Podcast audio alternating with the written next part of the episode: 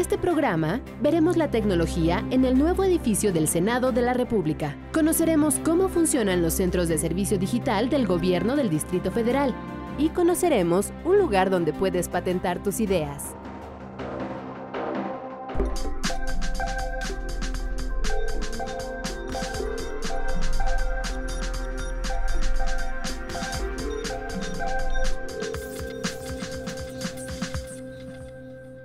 Hola, ¿qué tal? Bienvenidos. Estamos en el edificio, en el nuevo edificio del Senado de la República, aquí en el Distrito Federal. Te vamos a presentar a lo largo del programa la ciencia y tecnología que hoy están íntimamente involucrados en el trabajo diario legislativo. Bienvenidos, esto es Factor Ciencia y yo soy Emilio Saldaña. Te va a gustar el programa.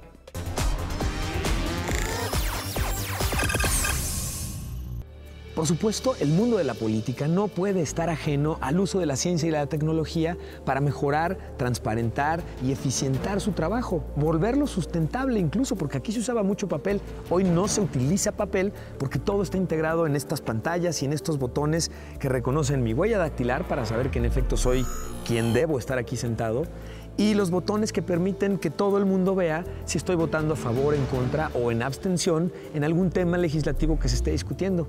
Es parte de los beneficios que hoy, utilizando este tipo de avances, nos permiten como ciudadanía avanzar en el trabajo legislativo de nuestro país. Continuamos en Factor Ciencia.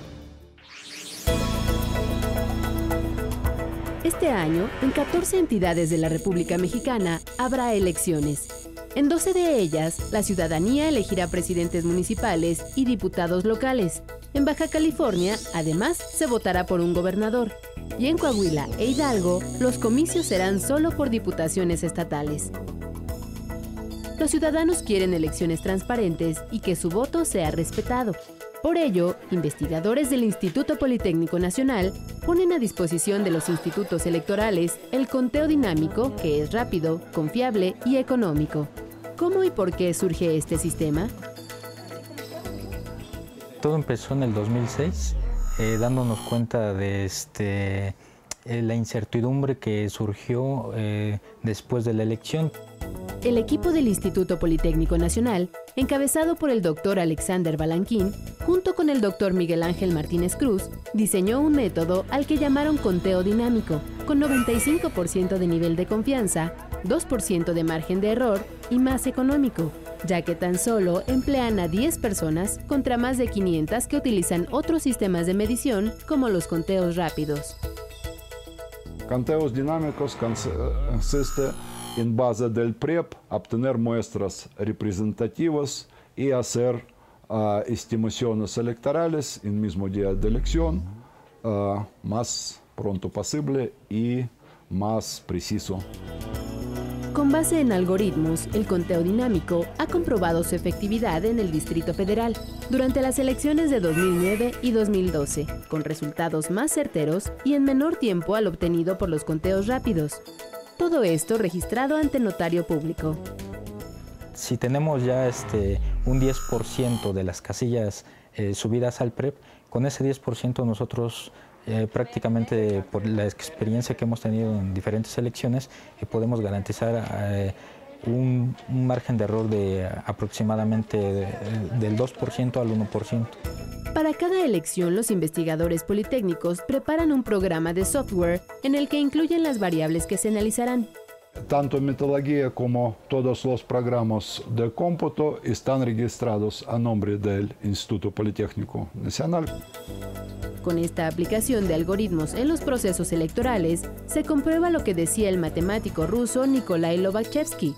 No hay ninguna rama de la matemática, por abstracta que sea, que no pueda aplicarse algún día a los fenómenos del mundo real.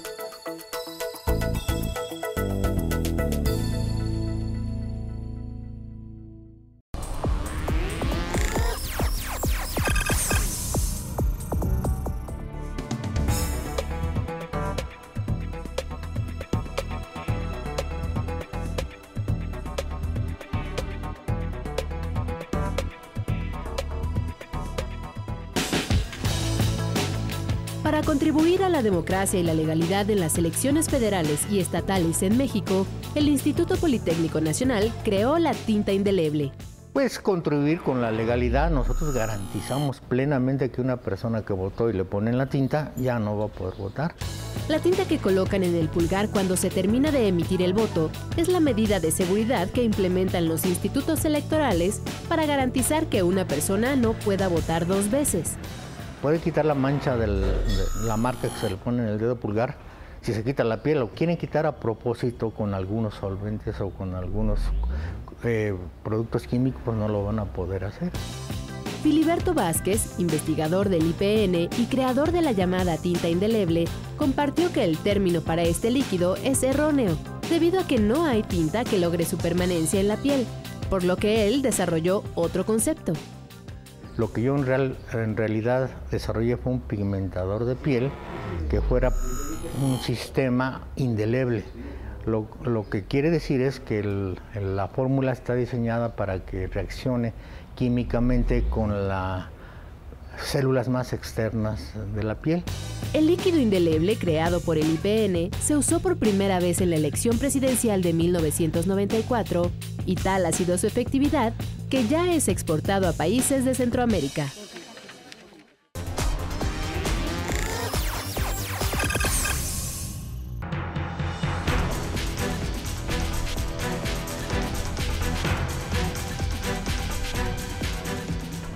Mayores beneficios que tenemos la sociedad cuando el gobierno utiliza tecnologías de información es la transparencia y la rendición de cuentas, particularmente en el caso de los trámites que tenemos que llevar a cabo. Su uso elimina prácticamente lo que conoces como coyotaje o la corrupción que implica el ahorrarte ciertos trámites o requisitos para lograr un servicio o algún tipo de beneficio en particular con el gobierno. Te quiero presentar, por ejemplo, el caso del gobierno del Distrito Federal que ha implementado un nuevo servicio que se llaman Centros de Servicio arroba digital. En ellos puedes llevar a cabo ciertos trámites, los primeros de varios que van a ser integrados en el afán de reducir el tiempo, esfuerzo y desgaste que en muchas ocasiones los ciudadanos teníamos para hacer trámites con el gobierno. Vamos a ver. Antes, obtener cualquier documento oficial como un acta de nacimiento se tardaba varios días. Ahora se obtiene en pocos minutos, no solo en la oficina central del registro civil, también en los 51 juzgados ubicados en las 16 delegaciones políticas, en los kioscos localizados en varias plazas comerciales y en unidades móviles que recorren la capital del país. El registro civil de la Ciudad de México depende de la Consejería Jurídica y de Servicios Legales del Gobierno del Distrito Federal. Inició su proceso de modernización en 2006, consistente en la digitalización del acervo desde su fecha de inicio en 1861. Entre sus funciones están autorizar los actos y hechos que tienen que ver con el estado civil de las personas, así como expedir las copias certificadas relativas a nacimiento, reconocimiento de hijos, adopción, matrimonio, divorcio administrativo y muerte de los mexicanos y extranjeros en el Distrito Federal así como inscribir las ejecutorias que declaren la ausencia, la presunción de muerte, el divorcio judicial, la tutela o que se ha perdido o limitado la capacidad legal para administrar bienes. Para ello necesitamos tener, y así lo, hemos realizado, un sistema de conectividad efectiva, no solamente a través de los juzgados que tenemos, sino a través de los kioscos móviles y de las unidades móviles. Y obviamente esta conectividad te permite que los datos vayan fluyendo en tiempo real y en tiempo real también se te pueda este, obsequiar el trámite. Para la realización del trabajo emplean plataformas informáticas con software libre, que no represente un gasto oneroso para el gobierno del Distrito Federal. Desde tu casa, con una computadora, puedes solicitar una copia certificada de nacimiento, matrimonio o defunción y pagarla vía electrónica. Nosotros registramos al año aproximadamente 160 mil nacimientos de niños y niñas. Esta es una oportunidad excepcional para poner en marcha toda una nueva plataforma y un sistema de identificación electrónica a través de un folio electrónico de las y los menores.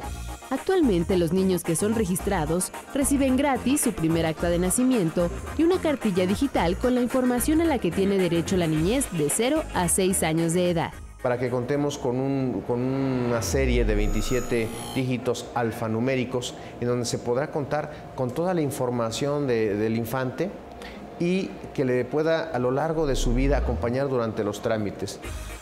Con este folio electrónico que fue aprobado y publicado el 30 de abril de 2013 en el diario oficial, ya no tendrá que presentarse el acta de nacimiento de los menores en cada trámite que se realice. La modernización del registro civil es permanente para atender los 4 millones de servicios que realiza anualmente.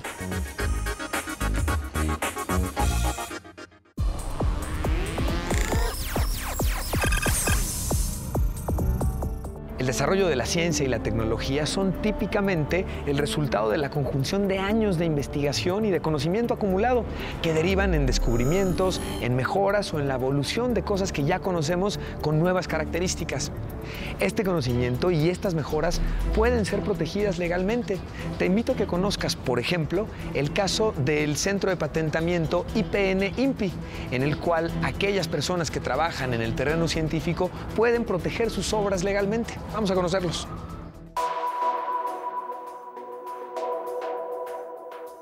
Si alguien inventa algo y no lo protege, otra persona podría robarlo y beneficiarse.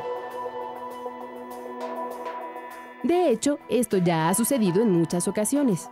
Se dice que Thomas Alva Edison no inventó en realidad la bombilla eléctrica, sino que perfeccionó una idea que el químico Humphrey Davy había tenido años antes. Más recientes son las disputas entre compañías telefónicas por violación de patentes, como la pelea entre el fabricante de teléfonos celulares Nokia y la empresa Apple por el uso de tecnología patentada por Nokia en el famoso dispositivo iPhone. En México, la institución encargada de otorgar las patentes a los inventores es el Instituto Mexicano de la Propiedad Industrial, conocido como INPI. Para proteger la propiedad intelectual de los científicos e inventores politécnicos, el Instituto Mexicano de la Propiedad y el IPN crearon en 2005 el Centro de Patentamiento Guillermo González Camarena. Queremos que los, los inventos que se están generando sean llevados al mercado. Entonces, el Centro de Patentamiento es parte de esa estrategia fundamental para la protección del conocimiento.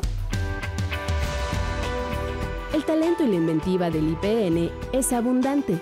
Por ejemplo, en 2010, 300 personas se acercaron al centro con la idea de proteger alguna idea. En 2010 se ingresaron nueve solicitudes de patente, de las cuales dos de ellas fueron solicitudes internacionales de propios investigadores del, del, instituto y para este año llevamos ingresadas dos nacionales y dos solicitudes internacionales. Se están trabajando un promedio de 10 solicitudes en, proceso de protección. De acuerdo con los datos proporcionados, en esta oficina de patentes, la química y la ingeniería son las áreas de la ciencia donde más se solicitan patentes. El guacamole es una de las salsas más populares en nuestro país.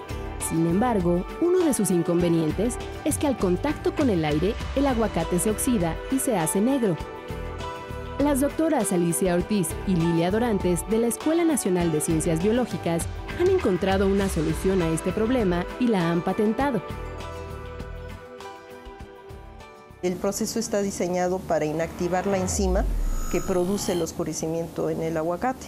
Entonces, a temperatura ambiente puede permanecer una vez rehidratada 24 horas y no se va a oscurecer a temperatura ambiente.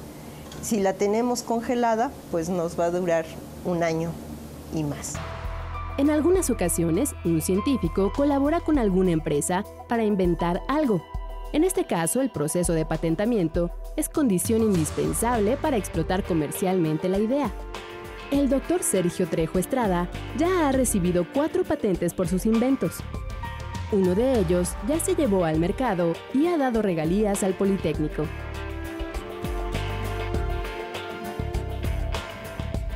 Es un proceso para transformar los desechos de la industria azucarera y convertirlos en un suelo que sirve para cultivar hortalizas como jitomate o flores como la nochebuena. Otra innovación patentada por el mismo científico tiene aplicaciones en la industria de la confitería. La patente consiste en un organismo, un microbio, que produce una enzima una proteína que al tratar mieles o jarabes concentrados en sacarosa, la hace o más soluble o más fermentable. La patente de un desarrollo científico también puede proteger el patrimonio de un país. El doctor Luis Raúl Tobar Galvez ha recibido varias patentes relacionadas con alimentos tradicionales mexicanos, la tortilla y el pulque.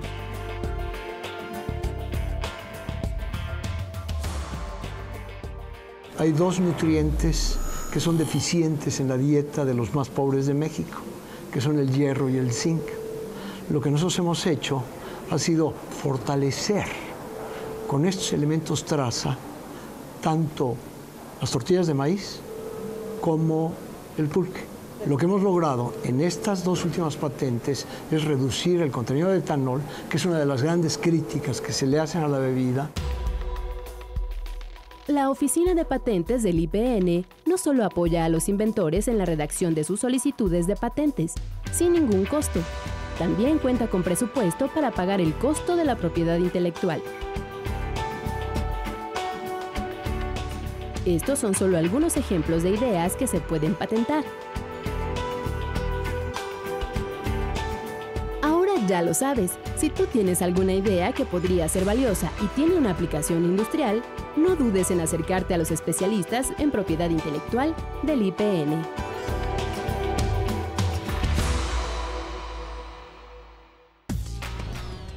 Les recuerdo que seguimos recibiendo sus inquietudes y sus preguntas sobre cualquier tema relacionado con ciencia y tecnología. Vamos a ver ahora una de las preguntas más interesantes que nos hicieron esta semana y escucharemos la respuesta en voz de un especialista. Yo quiero saber qué técnicas se utilizaban en tiempos prehispánicos para hacer las telas y de qué materiales eran.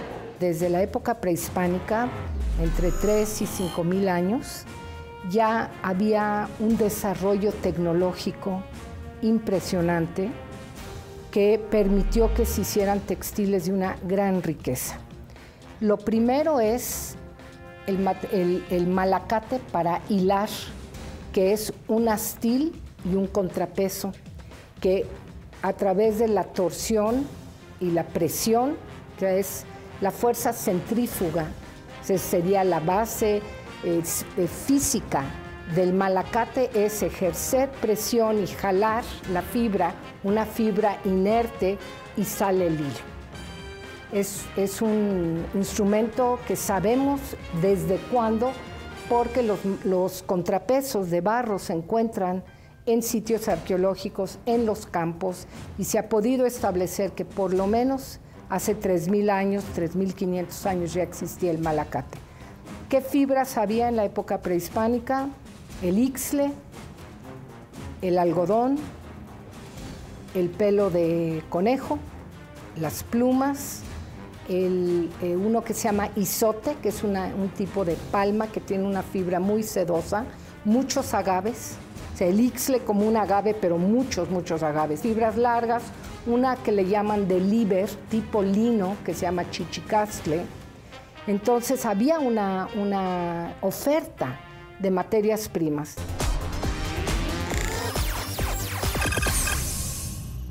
Continuamos en Factor Ciencia y sí, sé que deben estar envidiando exactamente en dónde estoy parado. Pero además, geeks, les voy a platicar cómo funciona la tecnología que está utilizando el Senado hoy día y no solo eso.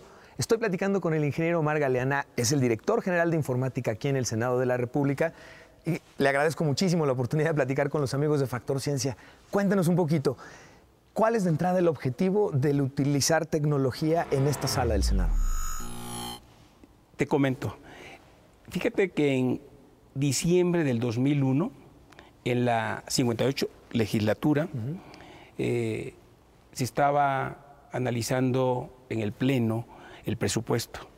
De ahí surge la necesidad de que se tenga un sistema el Pleno lo establece, lo comenta, que puedan registrar y transparentar la votación. Ok, ok. ¿sí? Sobre todo la, votación nominal, que sea, que se pueda ver, que la ciudadanía pueda ver quién vota sí, no o, se abstiene. Antes de utilizar tecnología, este tipo de votaciones, ¿cuánto tiempo se llevaban, señor? Fíjate que la votación era a través de un micrófono portátil y se pasaba por cada uno de los senadores. Y esto duraba entre 45 a, una hora. Por cada votación. Por cada votación nominal, por cada tema que se votaba. O sea, esto con la nueva tecnología se reduce a un minuto, tres minutos, según como lo establece la propia eh, mesa. ¿no? Ingeniero, platícanos un poquito. ¿Qué es lo que tienen integrado estos asientos, por favor? Llamados escaños, por cierto. Fíjate que el escaño, como te comentaba, integra los componentes que describimos. ¿no? Primero, la huella dactilar, que es cuando el senador llega y, y, coloca su huella y que tiene que estar autentificada. Eh, la huella está aquí, aquí la... Nadie puede estar moviéndose y decir voy a votar acá. ¿eh? La huella está aquí, la de él.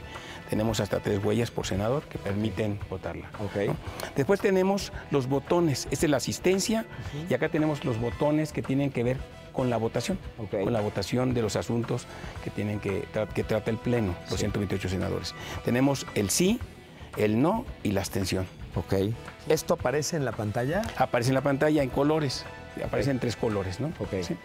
Eh, luego tenemos, eh, aquí como ves, tú ves una eh, línea, que realmente esta línea que ustedes ven es realmente la colocación de una tarjeta. Ok.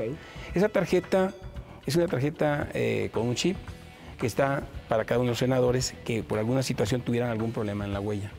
Okay. Acuérdense que la huella dactilar busca humedad y busca calor. ¿sí? También te quiero comentar que aquí tienes la parte de traducción simultánea. Tienes los dos botones que te permiten eh, ver y seleccionar el idioma, ¿sí?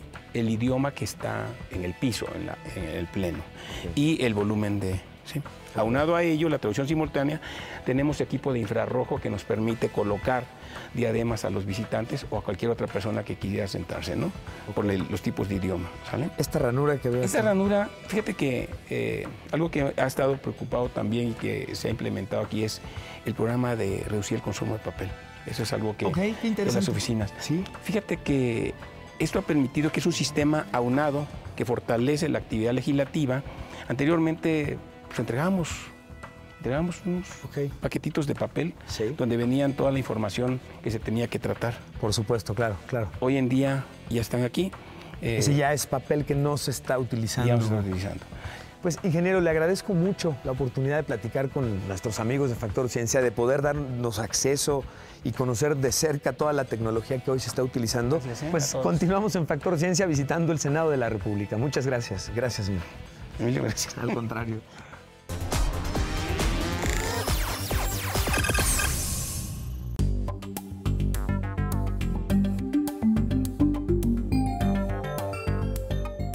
fábrica de billetes del Banco de México, artistas gráficos, técnicos y diseñadores mexicanos trabajan día a día en el diseño e impresión de nuestro papel moneda.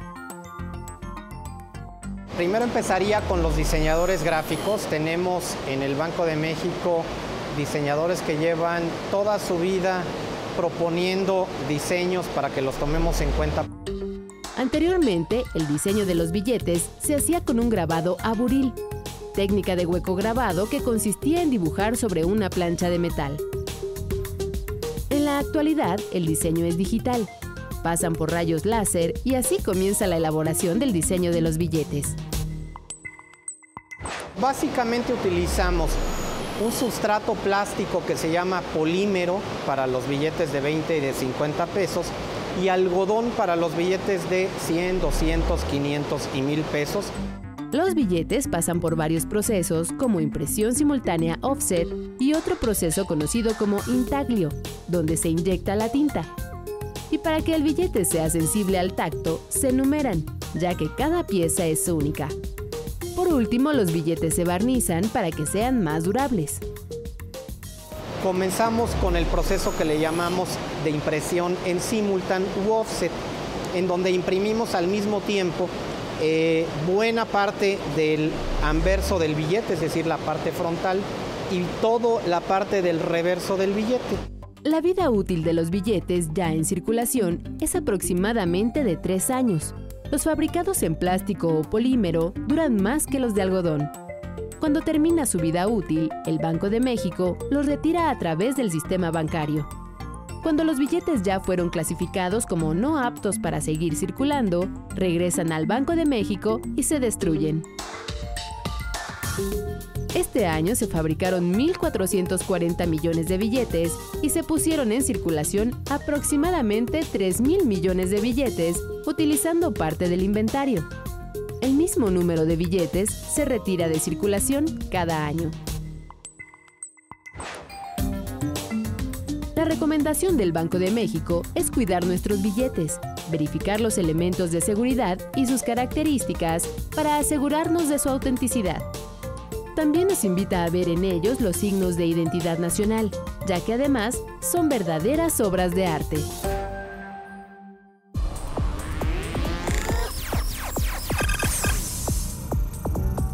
Seguimos investigando lo que ocurre en el mundo de la ciencia y la tecnología. Te invito a que conversemos. Arroba Factor Ciencia nos permitirá establecer contacto contigo. Queremos conocer los temas que tú quieres ver aquí en tu programa.